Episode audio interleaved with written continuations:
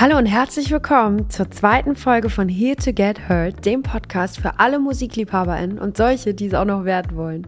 Ich bin Senta und ich bin Musikerin und auch Host dieses wunderbaren Podcasts Here to Get Heard.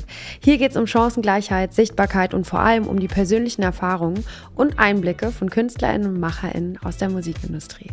Die heutige Folge haben wir live im Indra Club im Rahmen des Reeperbahn Festivals aufgenommen.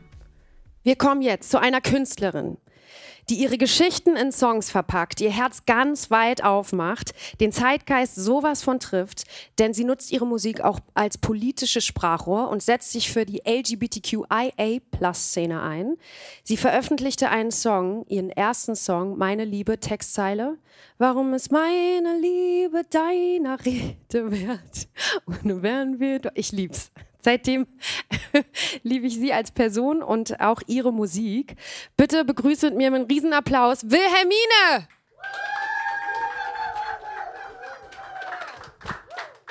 Setz dich, schön, dass du da bist. Hallo. Hallo, wie fühlst du dich? Äh, ich bin so ein bisschen kribbelig, kribbelig aufgeregt. Aber gut. Ich, äh, danke für die Einladung. Ich freue mich total, dass wir sprechen. Ich freue mich auch, dass du da bist. Du hast mir gestern erzählt, dass du auch bei Star Search warst. Ja, für das alle, ist schon die Anfangsfrage. Ja, für genau. alle, die das nicht wissen, Star Search war vor 20 Jahren die, eine der ersten Casting-Sendungen, auch für Kinder. Da gab es auch Kategorie Kinder. Und äh, wir waren da beide anscheinend. Wir waren schon in der gleichen Umlaufbahn, aber sind uns nicht begegnet. Kannst du dich noch daran erinnern, was du da gesungen hast? Ähm, das war ähm, Genie in the Bottle. Ein Bade. genau, das habe ich gesungen. Ähm, aber ich habe es tatsächlich bisher nicht so an die große Glocke gehangen und habe das eigentlich auch nie so richtig erzählt, dass ich das gemacht habe. Warum?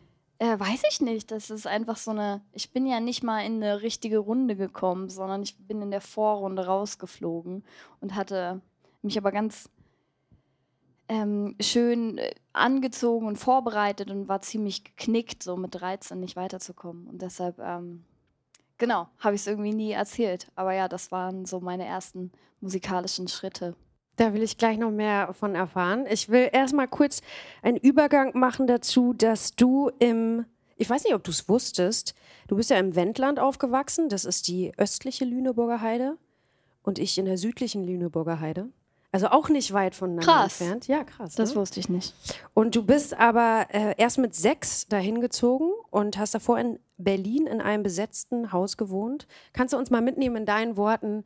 Wie ist dein Werdegang? Wie bist du aufgewachsen? Ja, also ich bin in so einer Hippie-Kommune in Berlin-Kreuzberg groß geworden und ähm, war da eigentlich ja ein kleines, kleines Wesen, das irgendwie ähm, ich durfte, ich durfte mich da so ausprobieren und finden in, in sämtliche Richtungen und habe halt das, äh, das Berlin-Kreuzberg der 90er Jahre so, ja, äh, wahrgenommen und habe da ziemlich viele verschiedene Lebensversionen äh, von Menschen gesehen, die irgendwie in, im Zirkus gearbeitet haben und irgendwie mit uns da in einem Haus gewohnt haben. Und ähm, den Zirkus gibt's auch immer noch, das ist dieser Kabuwazi. Und für mich war das irgendwie so ganz, ganz klar, dass, dass ich so in verschiedene Richtungen träumen darf auch. Dass das dann eh vielleicht sogar machbar ist. Ähm, und ich natürlich auch einfach im Zirkus dann sein könnte. Das war so, also meine, meine Wahrnehmung jetzt natürlich rück, rückwirkend, dass, dass da, wenn, wenn ich an die Zeit in diesem besetzten Haus denke, dass da einfach sehr viel mir vorgelebt wurde, was ich irgendwie sein kann und darf. So. Warum seid ihr dann ins Wendland gezogen? Ähm, eigentlich nur wegen der, ähm, unter anderem gab es ja ziemlich viele besetzte Häuser, die sich irgendwie aufgelöst haben und ähm, die in das, dies ins Wendland zog, um äh, der Anti-Atomkraft-Bewegung beizuwohnen in Gorleben. Und so sind da verschiedene Familien aus besetzten Häusern irgendwie genau ins, ins Wendland gezogen. Wie waren denn, also wie bist du zur Musik gekommen? Schon in deiner Kindheit oder? Also es wurde immer gesungen, ja. genau, es wurden immer so alte Berliner Chansons gesungen in so Gartenpartys oder auf Gartenpartys auch. Ähm, genau, in meinem engsten Familienkreis wurde immer gesungen und ja. ähm, da war so in diesen besetzten Häusern irgendwie ganz viele haben an der Etage, an der Musik, an der, an der Schauspielschule studiert und haben dann eigentlich immer Musik mitgebracht. Und ähm, genau, deshalb war das immer so in meinem Umfeld, dass ich selbst dann mir Bühnen ausgedacht habe, war eigentlich, dass es in, im Wendland gibt es da so ein kulturelles, äh, kulturelle Landpartie heißt das. Das ist so ein großes kulturelles ähm, Fest, wo ganz viele Bauernhöfe ihre Pforten öffnen und ähm, Kunst und Kultur ausstellen und zeigen. Und in dem Rahmen dessen habe ich gemerkt, okay, da kommen dann innerhalb von zwei Wochen ziemlich viele Menschen in dieses Wendland. Da könnte ich ja eigentlich hier auf dem Dorfplatz einfach stehen, singen und gucken, was passiert. Ich habe quasi Straßenmusik angefangen zu machen ähm, in einem ländlichen Bereich, wo es eigentlich das gar nicht gab, aber halt dieses Kulturfest. Und deshalb fand das irgendwie so ein bisschen Anklang.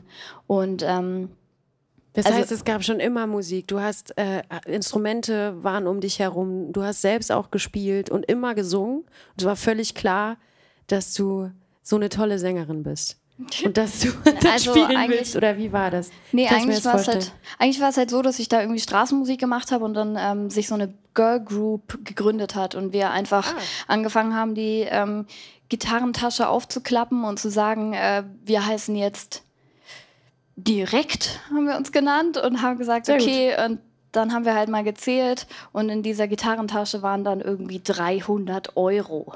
Und wir waren so, warte mal kurz, wir haben doch gerade hier irgendwie Ferien und haben äh, das, ja, haben das dann eigentlich jedes Jahr gemacht. Und das war, da war ich elf, als ich das angefangen habe und war dann irgendwie eigentlich jedes Jahr mit meiner ersten Band in dem Rahmen von dieser kulturellen Landpartie auf super vielen Bauernhöfen und super vielen, in super vielen Dörfern auf, auf irgendwelchen Plätzen und habe halt das erste Mal so ein Gespür dafür bekommen, wie ich mit meiner Musik oder wie ich mit der Stimme, mit der Musik, die wir äh, erzeugen oder erschaffen, irgendwie Aufmerksamkeit schaffen können. Hattest du Support immer von deiner Familie? Nee. Also ich bin ähm, nicht äh, bei meiner Familie groß geworden, sondern ich bin dann auch, ähm, genau, ich hatte so viele verschiedene Stationen in meinem Leben und äh, Genau, habe unter anderem auch ähm, bei Pflegegroßeltern gelebt und äh, habe da eigentlich eher so meinen kreativen Weg versucht, mir selbst zu, zu erarbeiten und zu erschaffen. Und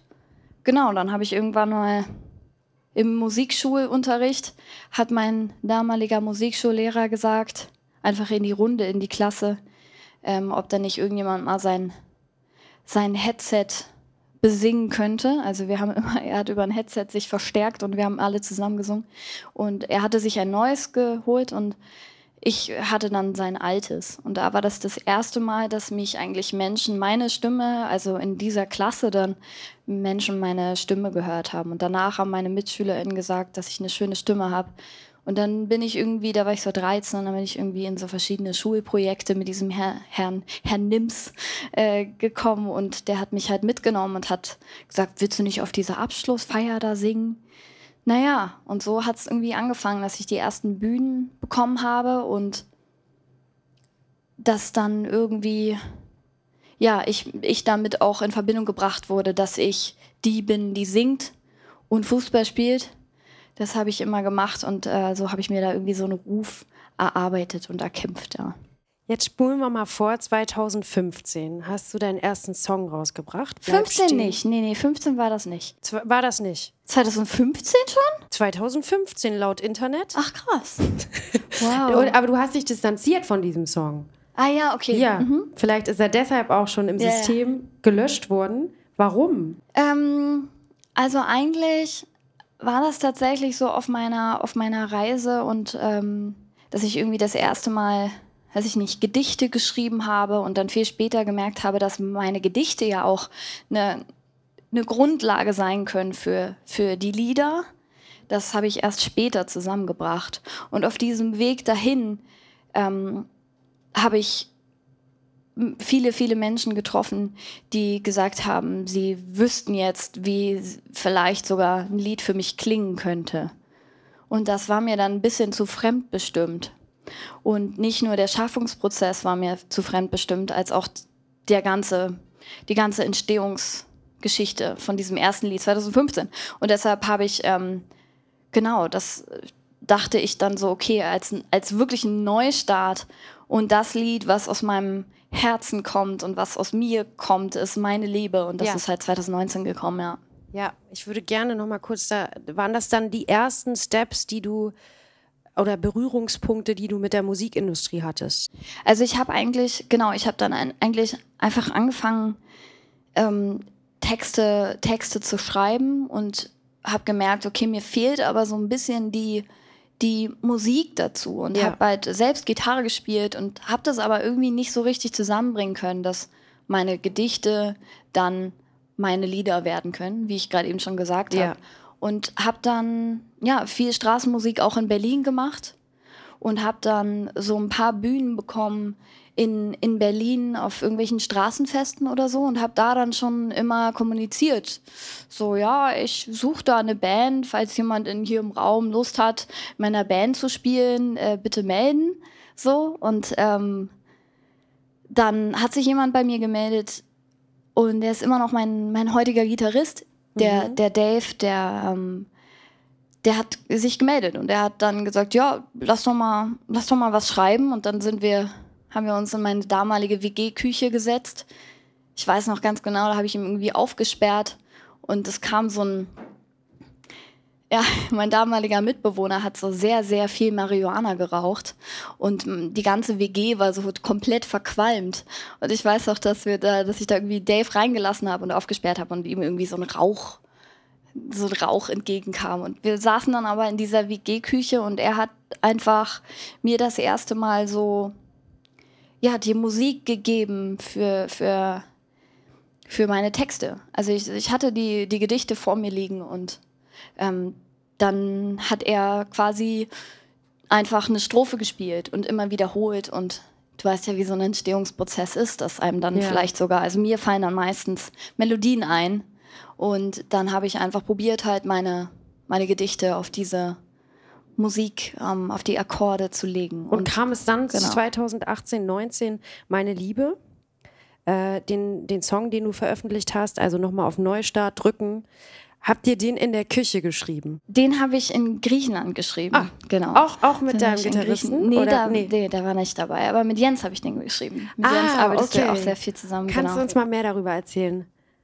Ich meine, ja, das ist das voll. Ist ich habe äh, zu dem Lied oder was genau? Zu dem, zu dem Entstehungsprozess. Also eigentlich habe ich darüber nachgedacht. Ich habe mich zu dem Zeitpunkt in der Musikindustrie umgeschaut und dachte, hm, eigentlich ist da ja nur eine geoutete Flinter-Person, die Musik, die sie so offen kommuniziert. Habe mich umgeschaut und fand eigentlich zu dem Zeitpunkt nur Kerstin Ott und dachte, hm, könnte ich das tatsächlich sagen? Sollte ich, darf ich, kann ich, wie auch immer?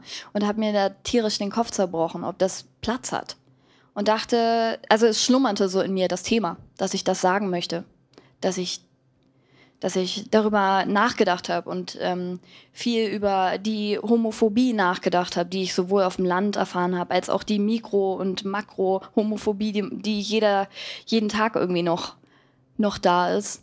Und das hat mich unglaublich bewegt. Und dann habe ich ähm, so ein, ja, so ein Writing Camp äh, selbst organisiert und habe ein paar Leute zusammengetrommelt und wir waren in Griechenland und ähm, dann habe ich das so in die Runde geworfen und meinte, ich habe da was, was in mir schlummert, aber ich weiß nicht, vielleicht ist das auch gar kein Platz, hat das auch gar keinen Platz für ein Lied.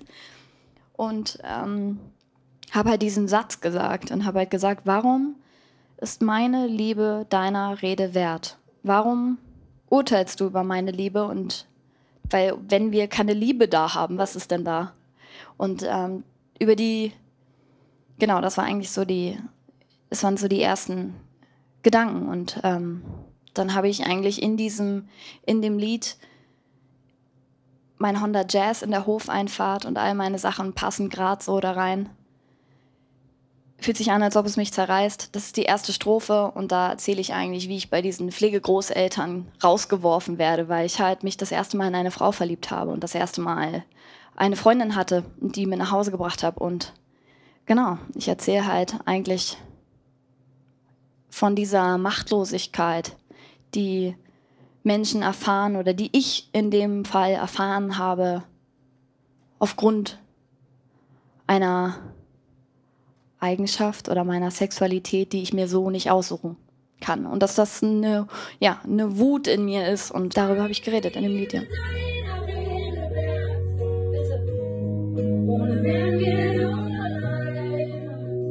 Jetzt nutzt du auf Social Media ähm, deine Reichweite auch ja, und zeigst dich und setzt dich ein genau dafür, ne, für dieses Thema und äh, politisches, politisch ähm, und auch in deiner Musik. Wie aktivistisch ähm, sollte man heutzutage als Künstlerin sein oder wie wichtig ist dir das auch, dich dafür einzusetzen? Naja, also ich finde halt schon so immer ein bisschen, die queeren Künstlerinnen sind eigentlich nicht die, die das ähm, tragen sollten sondern eigentlich die, ich finde, das kann man gerne eigentlich auch umdrehen. Man könnte eigentlich die, ähm, die, ja, vielleicht die eher männlich, ähm, weiß, cis-Projekte ähm, fragen, was man machen kann, damit Flinter mehr Repräsentationen in der Musikindustrie bekommen.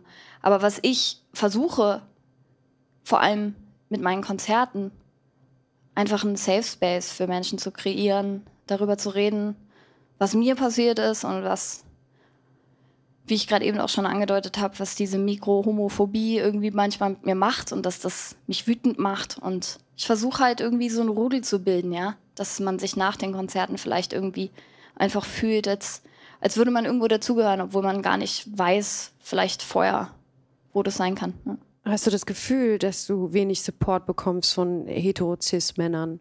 Mm, naja, wie siehst du das so in der Musikindustrie?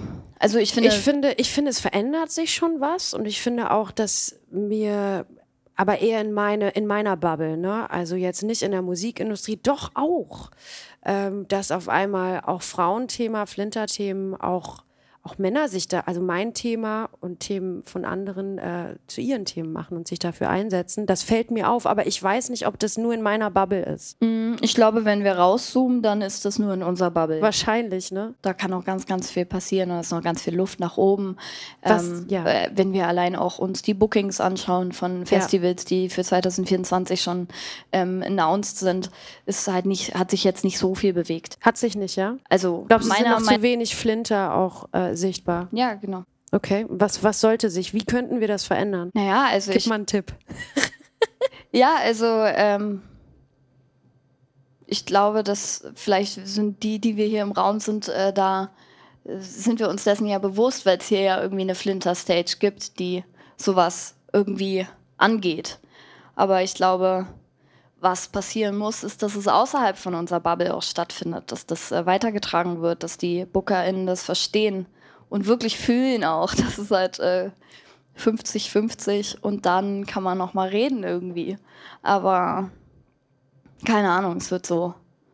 Weißt du, und ich bekomme ja schon ganz andere Flächen. Also ich bin ja als, als weiße Cis-Frau bekomme ich ja trotzdem schon andere und mehr Bühnen als viel marginalisiertere Gruppen noch.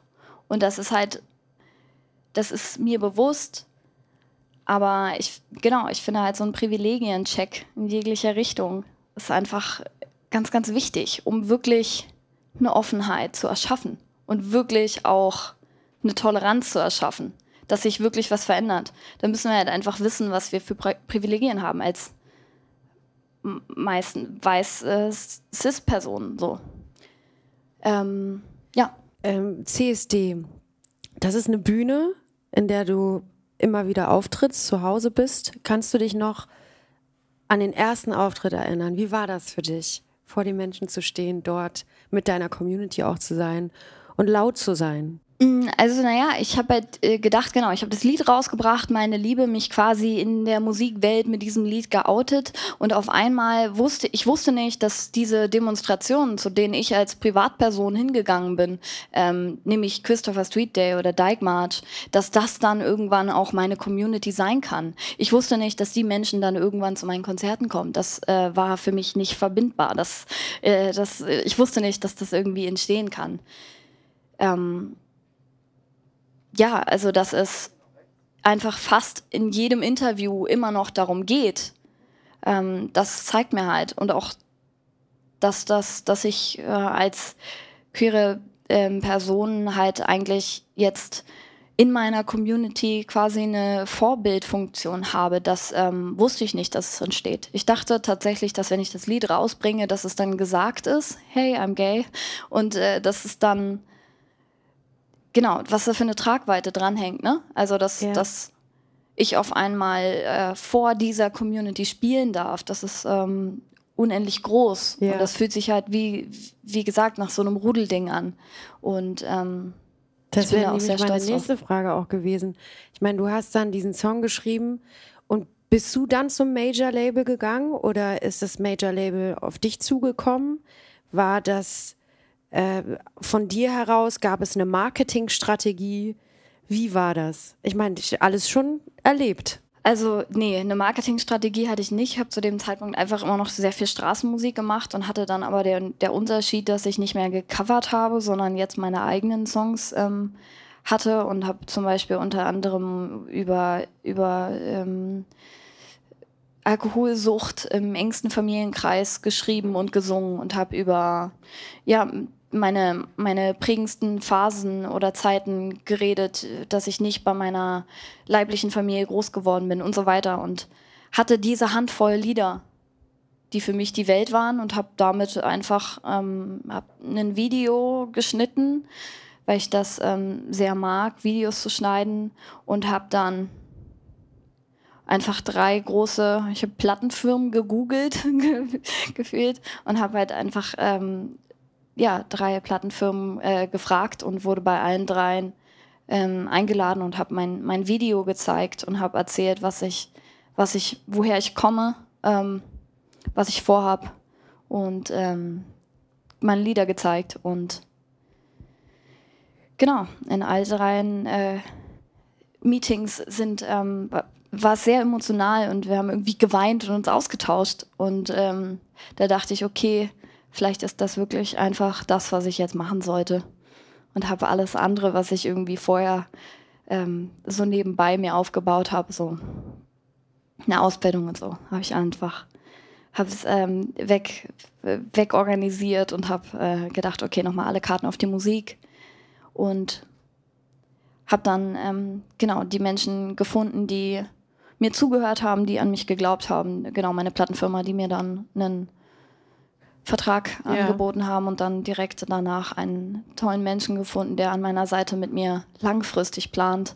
Ähm, mein, mein Manager Markus, der, der ähm, auch heute hier ist und mich einfach immer sehr unterstützt. Und wir haben von Anfang an, als wir uns kennengelernt haben, haben wir gedacht, okay, wie schaffen wir es, dass wir in 50 Jahren hier irgendwie sitzen äh, und uns freuen darüber, dass das Projekt Schön. langfristig ähm, ja, funktioniert. Und ich äh, bin da einfach sehr, sehr dankbar, dass Menschen einfach mir zugehört haben an einem, an einem Punkt, wo mir nicht so viele Menschen zugehört haben wie jetzt.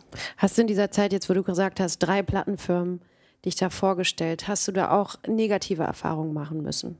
Auf diesem Weg in der Musikindustrie? Bewertungen dich aussetzen müssen?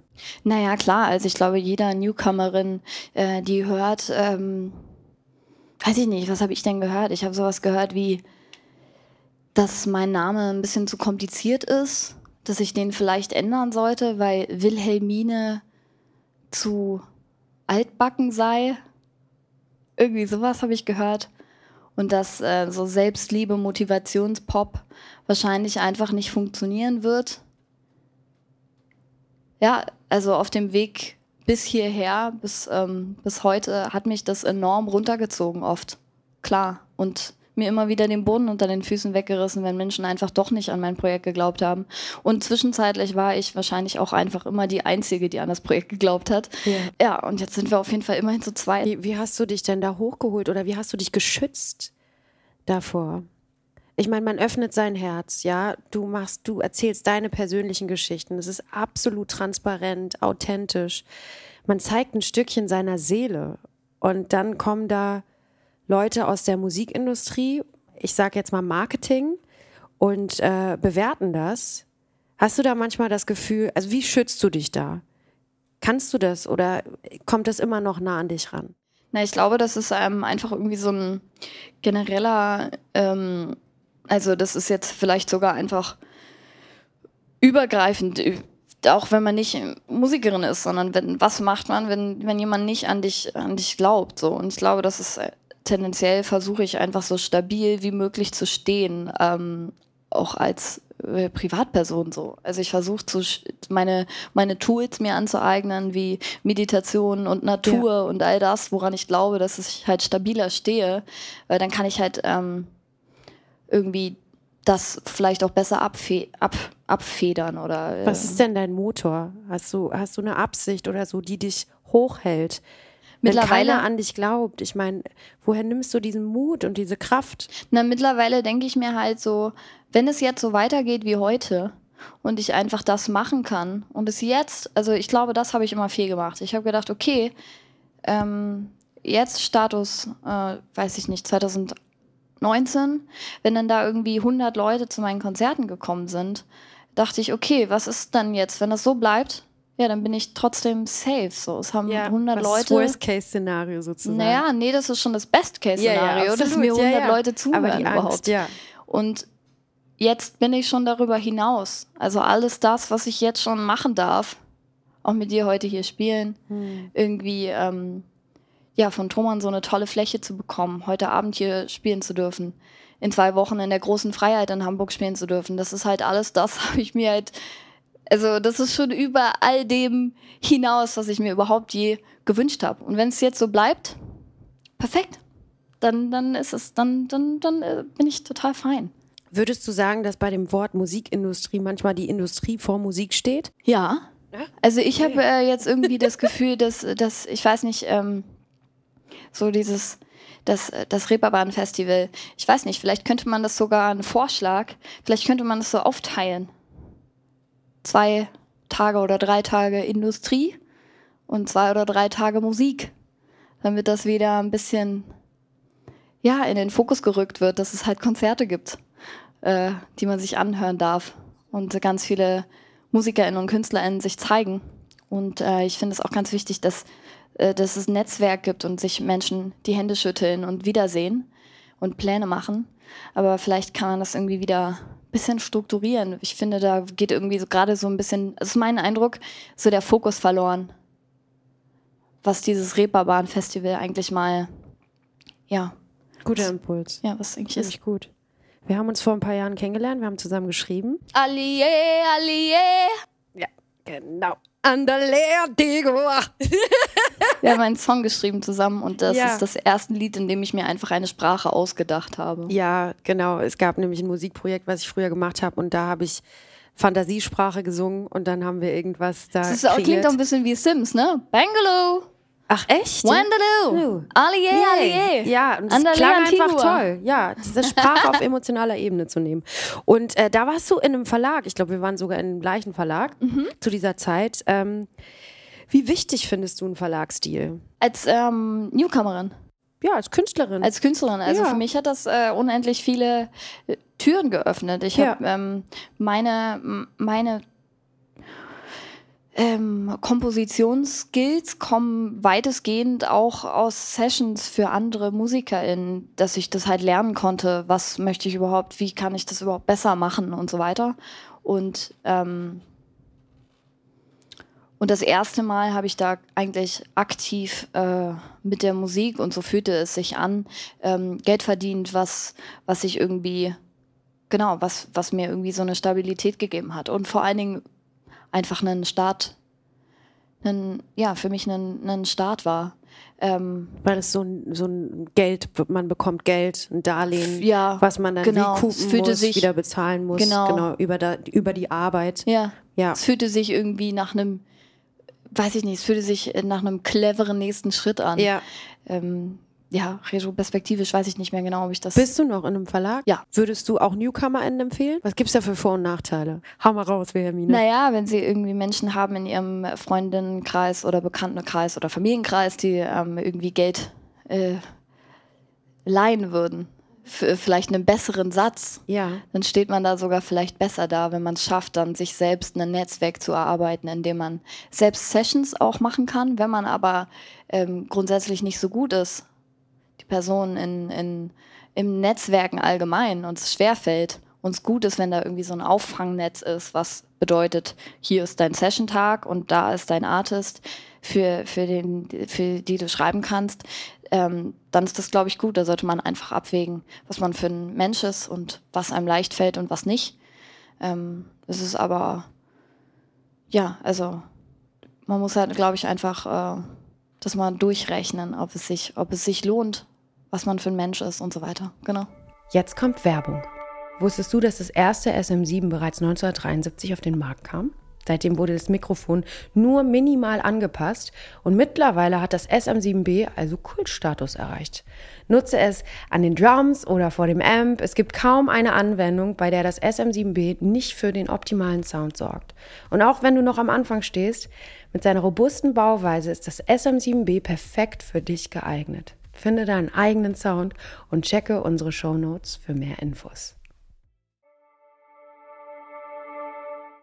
Jetzt ist es ja so, dass du auf allen Streaming-Plattformen vertreten bist mit einer hohen Reichweite. Und aktueller Fakt ist, dass bei einer Million Klicks man ungefähr so 3.000 bis 3.500 Euro einmalig verdient. Und dann, wenn man noch bei einem Label ist, dann gibt man ab und all diese Sachen. Also das ist nicht viel. Wie, wie siehst du das mit den Streamings? Und auch diese Algorithmen immer wieder zu bespielen? Erstmal allein, macht es dir Druck? Mm, was macht mir daran Druck? Macht es mir Druck? Ähm, also ich versuche auch da, mich als kreative Person komplett abzukapseln. Ehrlich gesagt, ich kenne keine Zahlen. Ich äh, konsumiere keine Zahlen. Ich weiß nicht, inwiefern oft meine Lieder irgendwo gespielt werden. Ähm, und so weiter. Das mache ich, um mich davon fernzuhalten, um kreativ bleiben zu können. Mhm. Deshalb. Ähm, also hast du ein gutes Team, was dann auch darauf aufpasst, dass man halt auch einfach Einnahmen generiert und du da safe bist und dich darauf verlassen kannst.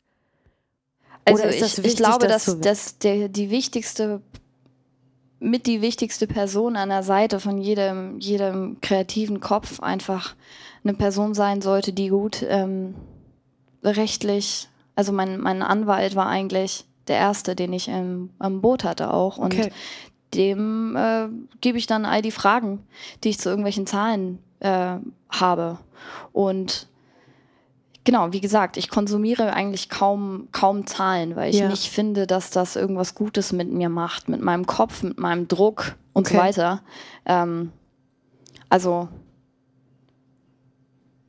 ich glaube, dass alles, was man alles, was du nicht machen, also alles, ich versuche gerade Markus zu zitieren, das klappt nicht.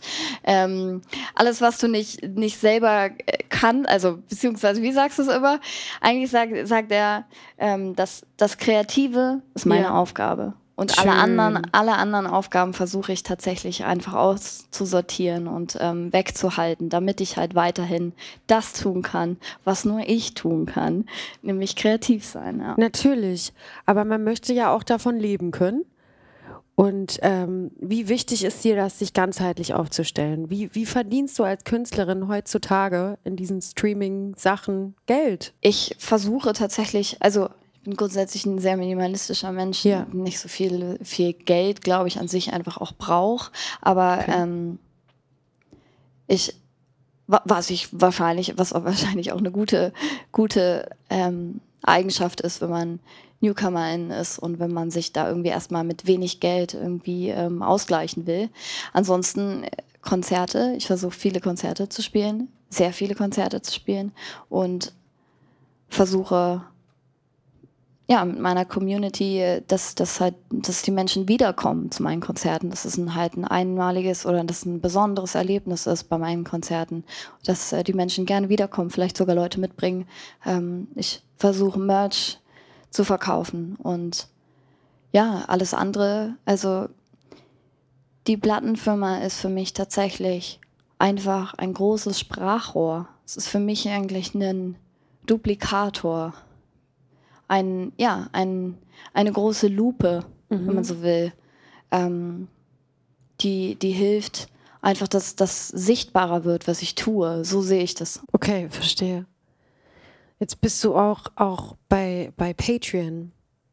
Und da kann man Abos abschließen und dann ähm, kann man ähm, ja, exklusive Sachen von dir bekommen, wie zum Beispiel ein Livestream-Konzert oder auch eine Sprachnachricht von dir. Warum hast du das gemacht? Das habe ich in der Pandemie angefangen und mhm. ich habe gedacht, ähm, es wäre toll, mit den Menschen näher zu sein, die wirklich bei jedem Konzert sind. Ähm, und ja, habe einfach quasi so einen Club gegründet und da äh, ja, dieser Club hat mich irgendwie so ein bisschen durch die Pandemie gebracht, als dann die ganzen Konzerte für die ganze Kulturbranche irgendwie ausgefallen sind, ähm, konnten, konnte halt sozusagen, konnte meine Community wir sind irgendwie so 50, 50 Menschen, die können mich halt monatlich unterstützen und dann sehen wir uns einmal im Jahr und ich gebe exklusives kleines Konzert. Randale. Genau, und ähm, ja, so. Wie fühlt sich das für dich an? Das ist ein total, ja, das ist halt dieses Rudelgefühl.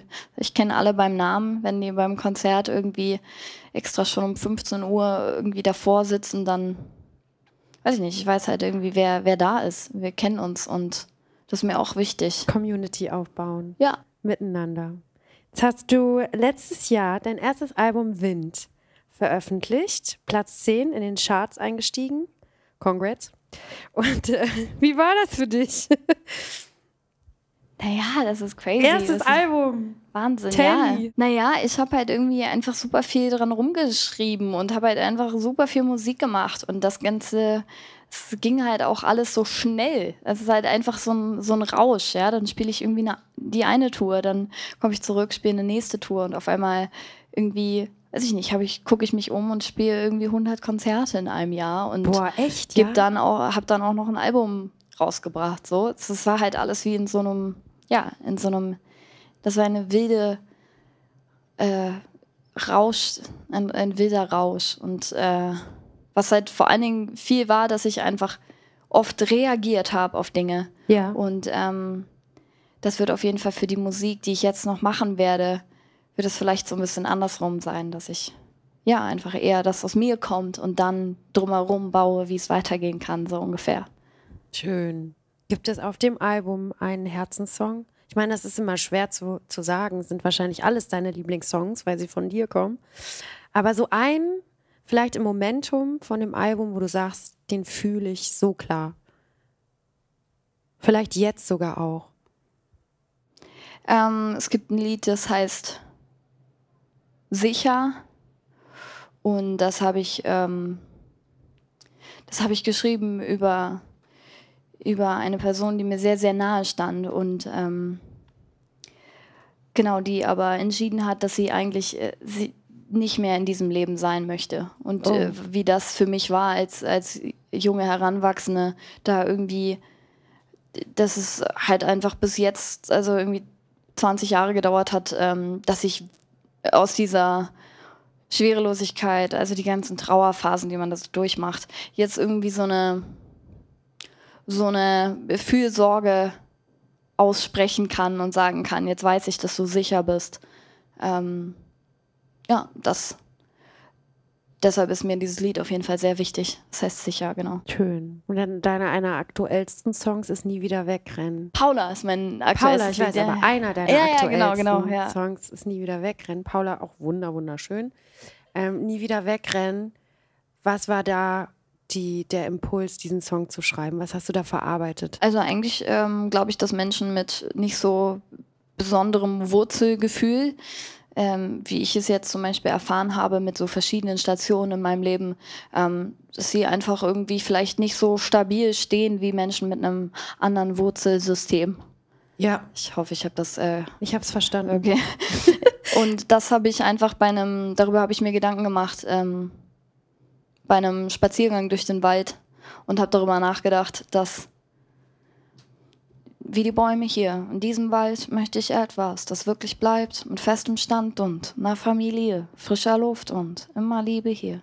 Na, ich dachte halt eigentlich, ich habe mir vorgestellt, wie, was wäre, wenn die, wenn die Natur so mein, meine Rudel wäre und wenn das so meine Familie wäre. Und habe eigentlich mich versucht, mit diesem Lied daran zu erinnern, dass ich nicht mehr wegrennen möchte aus irgendwelchen Fluchtgedanken, die kommen, weil ich nicht sicher stehe. Du hast mir gestern gesagt, ich äh, würde gerne das nochmal darauf zurückkommen, dass du gerne mit mir darüber sprechen möchtest, was nächsten Sommer passiert. Mm. Was passiert denn nächsten Sommer? Das habe ich gestern auf dem Boot gesagt, ja. ne? Ich habe eigentlich, äh, ich habe eigentlich, ich hatte eigentlich nur so. Spoiler. Ich habe eigentlich nur, ähm, naja, ich finde Fühl so, dich frei, ne? Wenn du es nicht erzählen willst. Naja, ich überlege, doch, ich überlege gerade. Ich habe genug Fragen. Nee, nee, ich überlege gerade nur, wie ich es erzähle.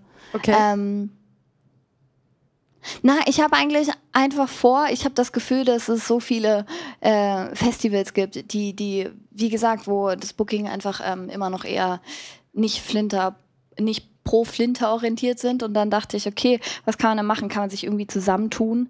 Ähm, ähnlich wie, wie Thoman es uns ja heute auch ermöglicht, ähm, dass wir uns irgendwie zusammentun und uns vernetzen. Und ja, sowas habe ich da mir mal überlegt für den nächsten Sommer. Schön, freue ich mich drauf. Ja. Äh, jetzt zum Schluss würde ich sehr gerne eine Schnellfragerunde machen. Oh, wow, ja. Hast du Lust? Mhm. Ähm, von, hast du ein musikalisches Vorbild? Hm.